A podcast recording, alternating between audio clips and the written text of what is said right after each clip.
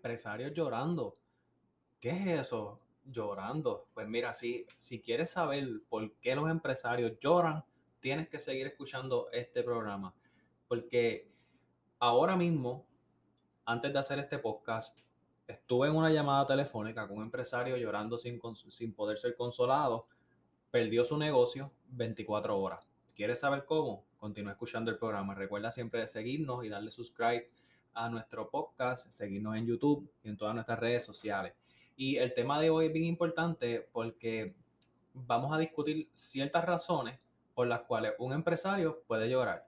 Cada vez que una persona dice, mira, voy a iniciar un negocio, un nuevo proyecto, las probabilidades del fracaso pues obviamente siempre son altas. Porque, por ejemplo, ahora mismo si yo monto un negocio, por lo general cuando voy a, a presentar un plan de negocio, todo es a base de proyecciones, no es con cosas que son reales. Y por lo general, lo que yo tenía en las proyecciones, por decir un ejemplo, yo tenía que iba a vender un millón de dólares y cuando me enfrento a la realidad, no estoy generando ni mil dólares en venta mensualmente. Porque lo más importante no es el plan de negocio, lo más importante es el plan de mercadeo. Por eso es que el mercadeo es sumamente, es más importante que cualquier otra cosa dentro de un negocio, a mi entender.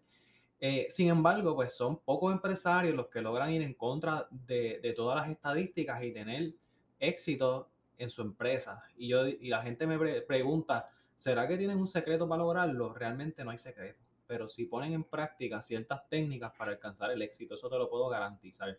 Y una de las razones más comunes del fracaso empresarial está asociada a la manera que se administran las empresas y sus recursos.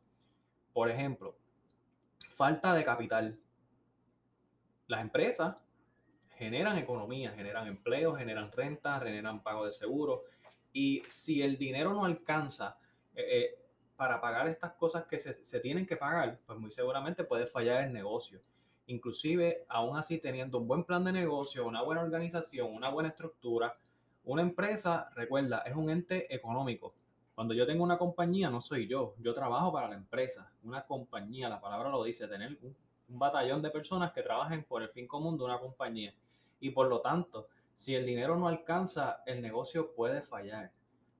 Y la empresa tiene que contar con el capital suficiente, no solo para cubrir los gastos a corto plazo, sino también para lograr inversiones en el propio desarrollo de la empresa. Claro, si la empresa gana y hay un sobrante, se tiene que reinvertir en la empresa y yo personalmente digo que lo reinviertas todo en mercadeo.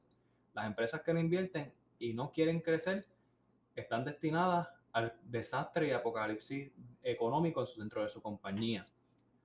Otra cosa es el exceso de gastos. Muchas veces cuando tenemos compañías compramos eh, un sistema para manejar este, cada vez que un empleado va a ponchar, compramos un sistema para organizar las ventas, compramos un sistema de email, compramos un sistema de esto, compramos un sistema para que vengan a limpiar la oficina, compramos, cuando, cuando venimos a sumar y a restar, tenemos aproximadamente como 35 suscripciones mensuales y no estamos ganando, no estamos ahorrándole nada a la compañía y a fin de año tú dices, diantre, pero ¿de dónde se, dónde se fue el dinero en esta compañía? Y se va a veces en papel, printer, servicios que no necesitábamos, en gastos mensuales que no necesitábamos, cuando la meta debe ser invertirlo todo para poder generar más ventas. O sea que si no cuidamos los gastos excesivos, pues vamos a tener un pequeño problema. Y hay empresarios que creen que iniciar una empresa es sinónimo de, de literalmente poder tener todo tipo de lujo y pues no es así. Este detalle siempre tiene que, que venir como añadidura. La experiencia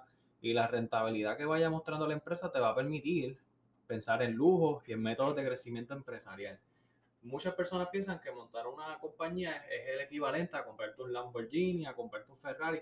No funciona de esa forma. Si fuese así, todos tendríamos uno ya. Otro detalle importante es no tomar riesgo. Ser empresario requiere asumir riesgo, salirse de lo cotidiano, salirse de la zona de confort y dejar por un momento a un lado el ser demasiado conservador. Si eres conservador, definitivamente tener un negocio no, no, no creo que sea una buena opción para ti, porque esto podría ser contraproducente. Y si eres empresario, debes agrandar y eh, comenzar a aprender a tomar riesgo y dejar el miedo a un lado, experimentar de lo nuevo y lo bueno, para lo, y experimentar lo bueno y esas, esas cosas que pueden traer para tu negocio, que son cosas buenas.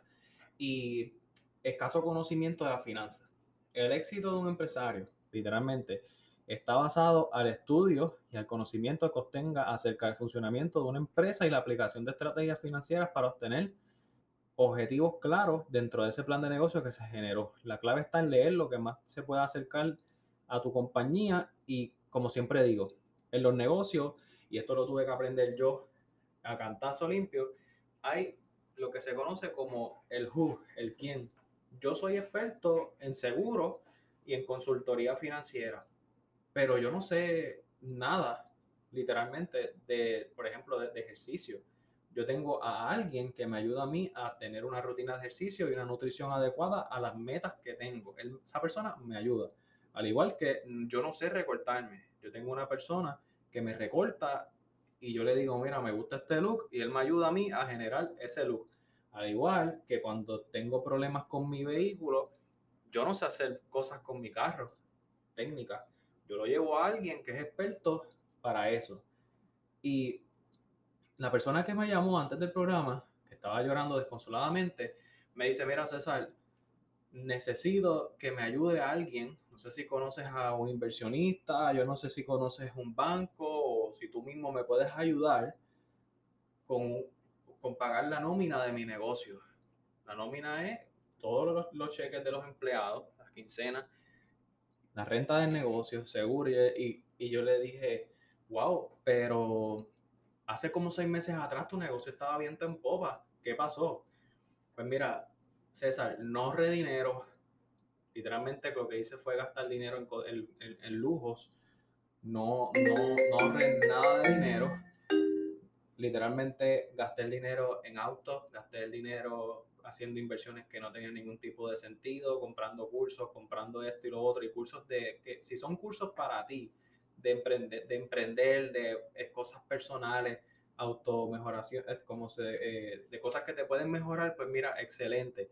Pero si son cursos, por ejemplo, de cómo, unos cursos que no tienen ni, razón, ya tú ves que hay un poco, poca planificación financiera en este caso.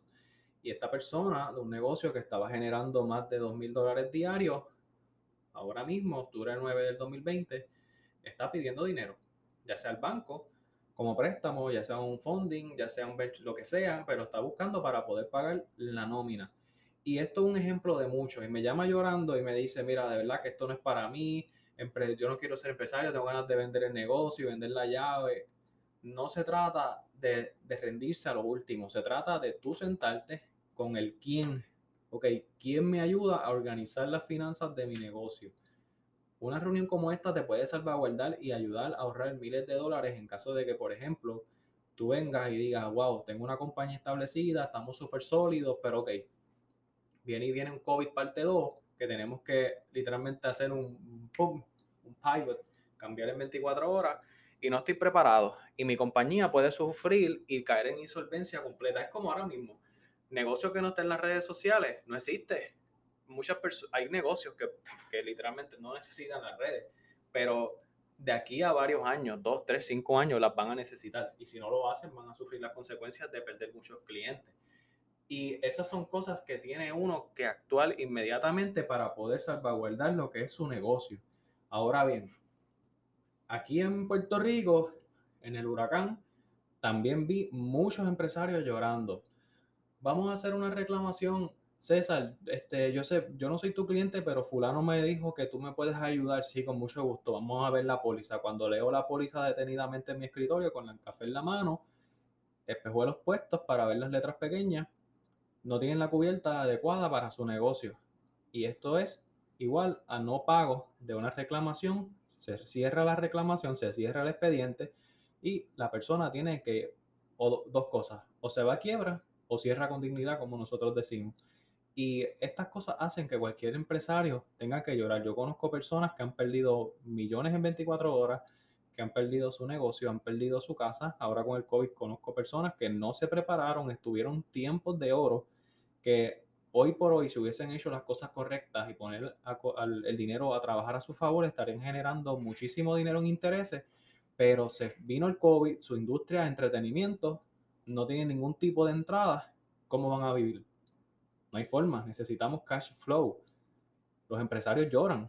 Yo personalmente he llorado muchas veces cuando no logro por ejemplo, cuando empecé, que no lograba vender o tenía este, no, no, sabía ni cómo manejar a los empleados, no sabía cómo reclutar, no sabía cómo dar servicio, tenía 15 cosas a la misma vez, 20 cosas trabajando sábados y domingos.